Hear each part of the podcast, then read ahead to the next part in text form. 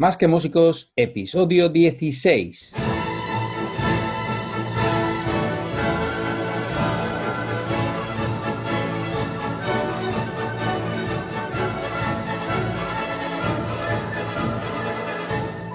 Muy buenas, bienvenidos a Más que Músicos, el podcast en el que hablamos de todo aquello que un músico debe saber y nos enseña en el conservatorio. Como cada jueves desde hace ya, pues eso, 16 jueves, eh, estamos aquí para contaros pues cositas que creemos que puede ser de vuestro interés. Miguel Rodríguez, que es quien habla, y Miguel Galdón. Muy buenas, Miguel, ¿qué tal?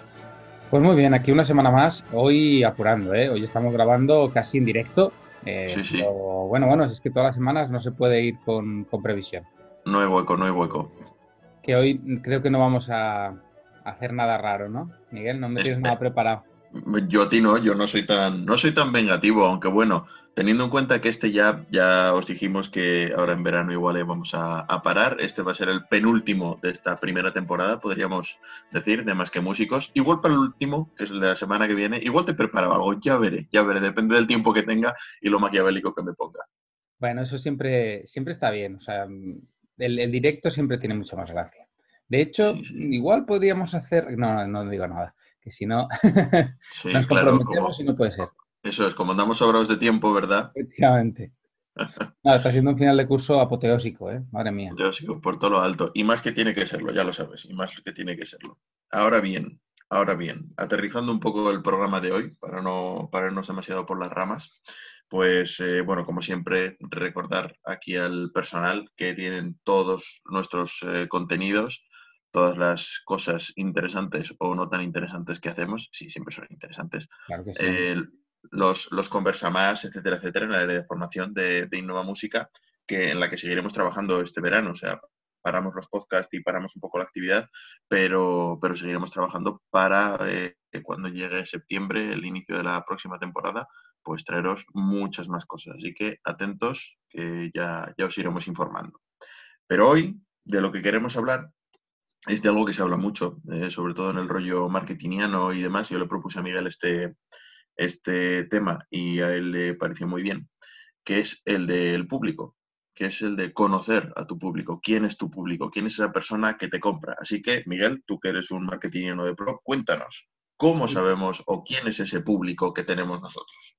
A ver, yo creo que, que, como decías, es muy importante eh, pensar, pararnos a pensar por un momento eh, quién nos va a comprar, porque siempre el mundo artístico es como, ay, yo le voy a dar vueltas al, al arte, a, mi, a lo que yo quiero mostrarle al público, que efectivamente está muy bien hacer esa reflexión sobre el, proceso creativo, sobre la obra artística en sí, pero hoy esa reflexión mm, la dejamos apartada porque esa, pues bueno, no es la que nos atañe hoy, sino que nos atañe otra reflexión muy importante, que es quién es nuestro público, qué podemos hacer por él y por qué nos van a comprar a nosotros y no a nuestra competencia. Si es que también es, es fundamental, es decir, yo puedo darle muchas vueltas a mi propuesta artística, pero si no encaja con un tipo de público, se va a quedar en, en, en algo etéreo, en algo que yo puedo mostrar, pero que a lo mejor no le interesa a nadie. Entonces hay que crear también unos vínculos, digamos, con el, con el público. Y hoy vamos a ver un, una herramienta que se llama Bayer Persona, que básicamente lo que, lo que viene a decir es vamos a escribir en un papel cómo es o cómo sería esa persona ideal que va a comprar nuestro producto o nuestro servicio, que va a venir a un concierto, que nos va a comprar un CD o que va a participar en nuestra campaña de crowdfunding, ¿vale? Porque al final, para cada cuestión que nosotros queramos promocionar, vender, hay un público diferente o hay varios públicos, mejor dicho, a los que les puede interesar. Eh, si quieres, luego ponemos ejemplos concretos, pero a mí lo primero que se me ocurre, o sea, lo más básico, es decir, mmm, datos demográficos. Son hombres, son mujeres, es indistinto, son de una edad determinada, entre 40 y 60, entre 20 y 40, mayores de 65. Bueno, están viviendo en, Madrid, en Valencia, en Salamanca, en Asturias, están en algún área geográfica concreta, porque mi proyecto sea eh, se desarrolle en un área geográfica concreta. Eh, ¿Tienen hijos? ¿No tienen hijos? Porque a lo mejor resulta que mi proyecto es de música para bebés, que siempre pongo el mismo ejemplo. Y claro, lo que me interesa son padres y madres, especialmente madres que suelen ser las que toman las decisiones en, este, en ese caso, aunque cada vez más los padres también. Eh, pero claro, que tengan bebés de entre 0 y 3 años, con lo cual tienen que ser personas pues, que a lo mejor estén entre los veintitantos y, los 40, con unas determinadas condiciones socioeconómicas. Ya empezamos ahí a darle, digamos, un poquito más de forma. Y ahí también has metido una diferenciación muy importante que es quién es el, digamos, el usuario de la actividad que puedes llevar a cabo, del concierto, por ejemplo, y quién es el cliente, o sea, quién paga realmente. Porque el usuario de un concierto para bebés es el bebé, que irá con sus padres y todo eso, pero el bebé no va a pagar la entrada, a él se la van a pagar, con lo cual a quien tenemos que convencer no es, muchas veces, no es al usuario definitivo le hace, por ejemplo, pues tú presentas un, proyecto para el, yo qué sé, eh, la Orquesta y Coro Nacional de España, por poner un ejemplo, ¿no? Oye, queremos hacer esto con vosotros, mirad a ver si os interesa. Quien te va a pagar va a ser la Orquesta y Coro Nacionales de España, o el CNDM, o yo qué sé, el Festival de Alpedrete. Pero el usuario va a ser el que va a ver a la Orquesta y Coro Nacionales de España, al CNDM o al que compre el abono del Festival de Alpedrete, con lo cual ahí es diferente.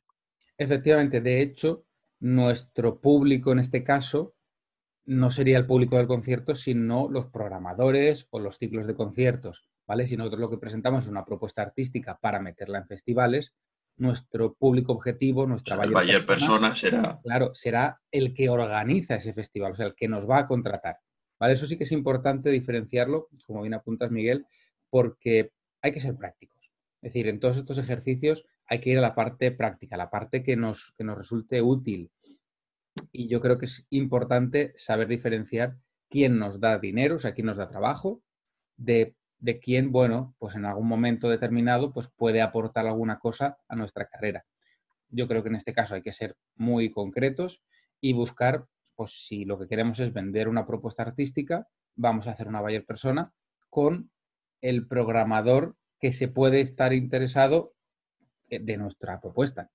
o a qué tipo de programador le podría interesar nuestra propuesta. Por ejemplo, si vamos a casos específicos de música antigua, por ejemplo, pues hay festivales de música antigua. Por supuesto. ¿Cómo es la gente, cómo son los gestores culturales? Ya partimos de, de una acotación de que tienen que ser gestores culturales que se interesan por la música antigua. Porque yo, sinceramente, a mí ahora mismo no es el tipo de música que más me interesa. Entonces, quizá yo como gestor cultural no sería el público potencial de esos grupos de música antigua. ¿Por qué? Porque, bueno, quizá me interesa más otro tipo de, músicas. Con lo cual, ¿cómo acotamos dentro del abanico gestores culturales aquellos a los que les interesa la música antigua? ¿Vale? Pues gente que tenga intereses en temas históricos, gente que tenga intereses en cuestiones eh, propias de la música antigua, de los instrumentos antiguos, gente que a lo mejor haya hecho musicología también. Gente que siga en redes sociales a grupos de música antigua, por ejemplo. Claro, entonces ya empezamos, digamos, a acotar ese, ese abanico de posibilidades. Entonces, ¿qué pasa? Si yo tengo mil correos de gestores culturales y yo mando a los mil, seguramente me responderán muy poquitos. Me responderán 20, por ejemplo. ¿Vale? Si yo acoto y mando a 100 especializados en música antigua, porque he llegado a acotar de esa manera mi público objetivo, seguramente no me respondan 20, me responderá alguno más.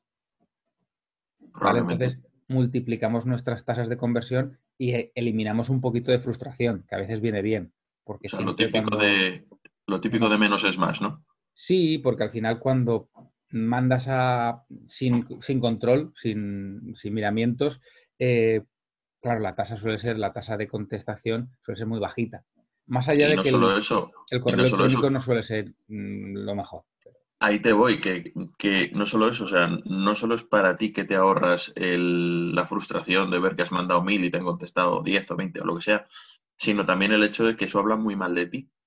O sea, yo soy un festival de música contemporánea, por ejemplo, y me viene un grupo con una propuesta de mm, música renacentista, de tal o, lo tienes pensado para darle la vuelta con la música contemporánea, o esa propuesta va a caer en saco roto y yo como, productor de conciertos o como festival o como lo que sea voy a pensar, ¿quién puñetas es este tío que no se ha molestado en ver que nosotros no programamos este tipo de música? Con lo cual acaba hablando mal de ti.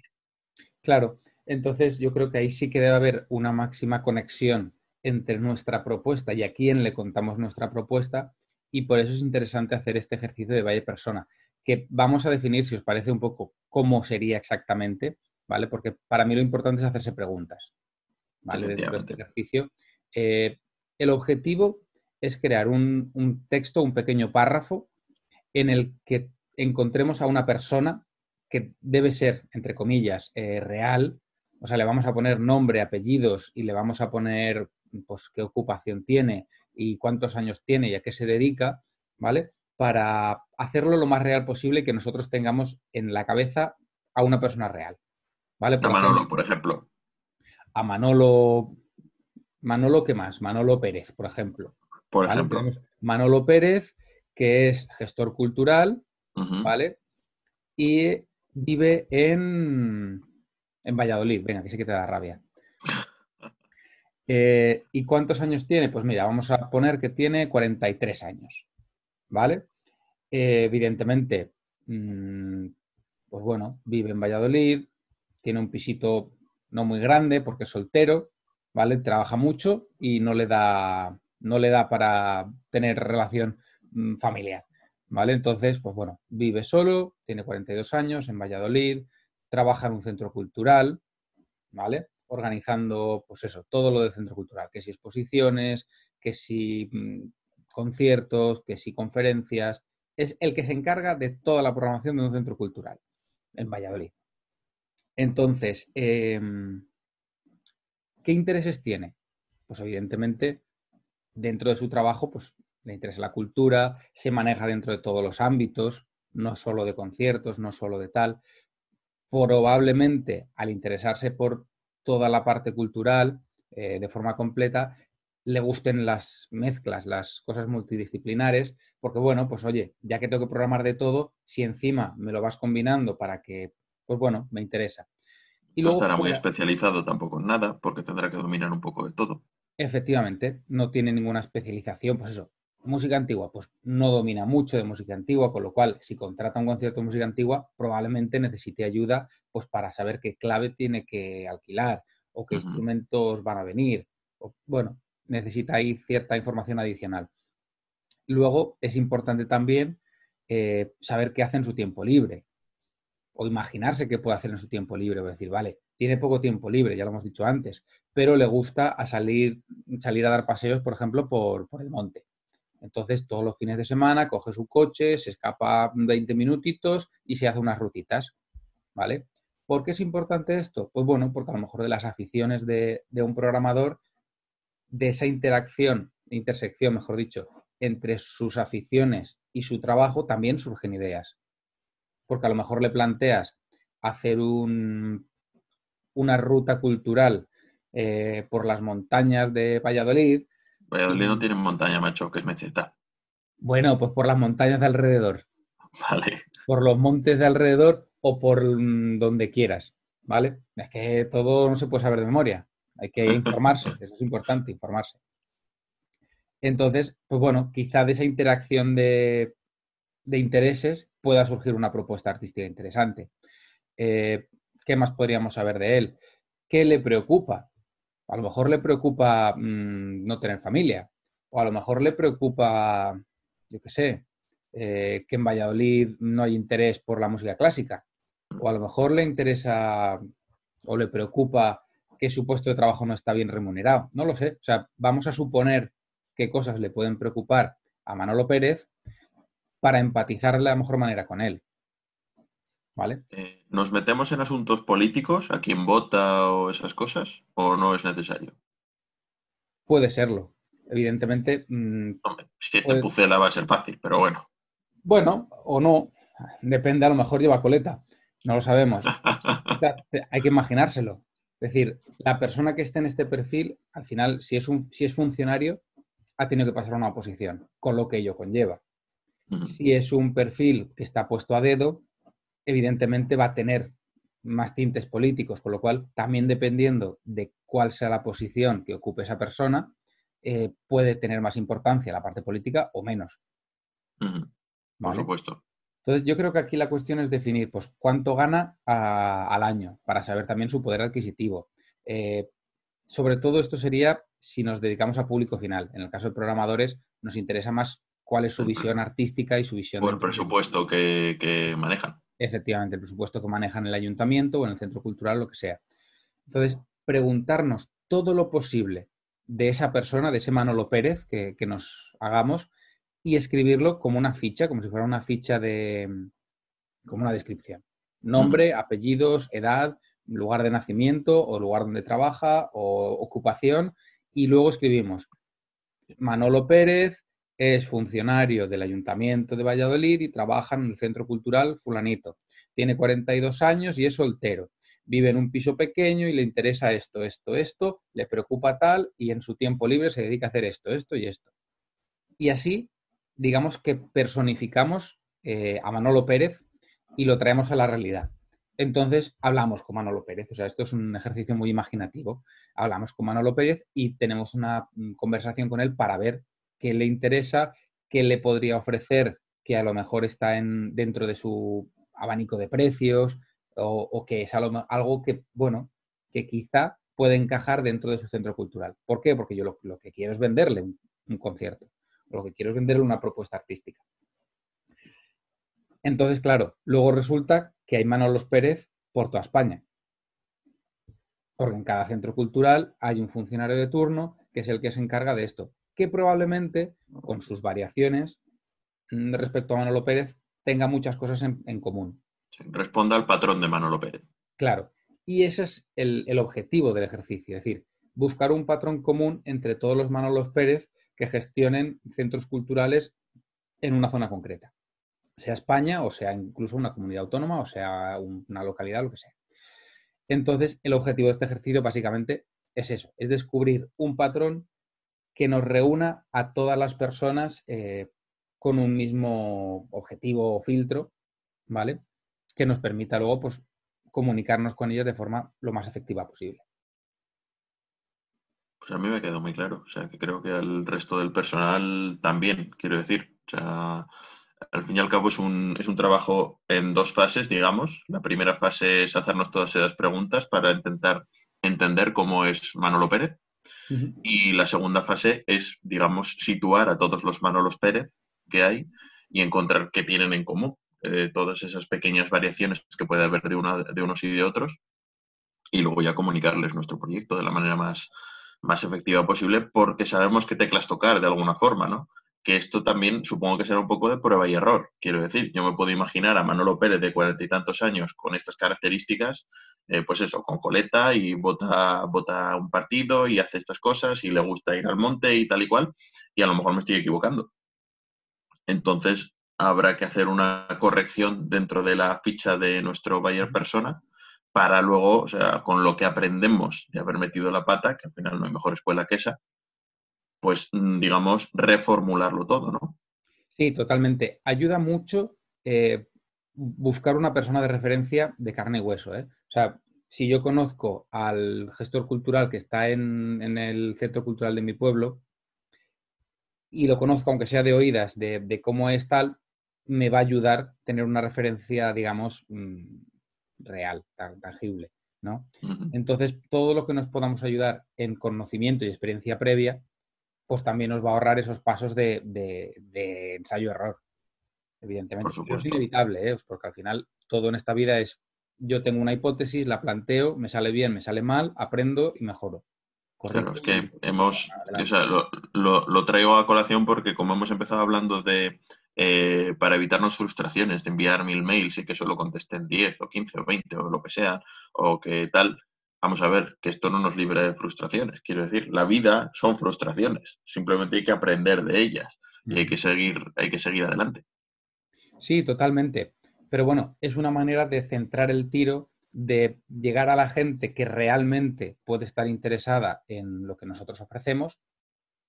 Y sobre todo yo creo que ¿Qué es eso? Es conectar lo que nosotros hacemos con las personas a las que les interesa, con lo cual mejora, digamos, nuestras probabilidades. Más allá de que luego, evidentemente, mm, si tú mandas un mail pero no llamas por teléfono para hacer seguimiento, eh, probablemente no te hagan caso. O sea, eso, no lo evita nadie, más allá de un contacto absolutamente personal. Y más en el caso de los programadores. Claro, podríamos hablar del público.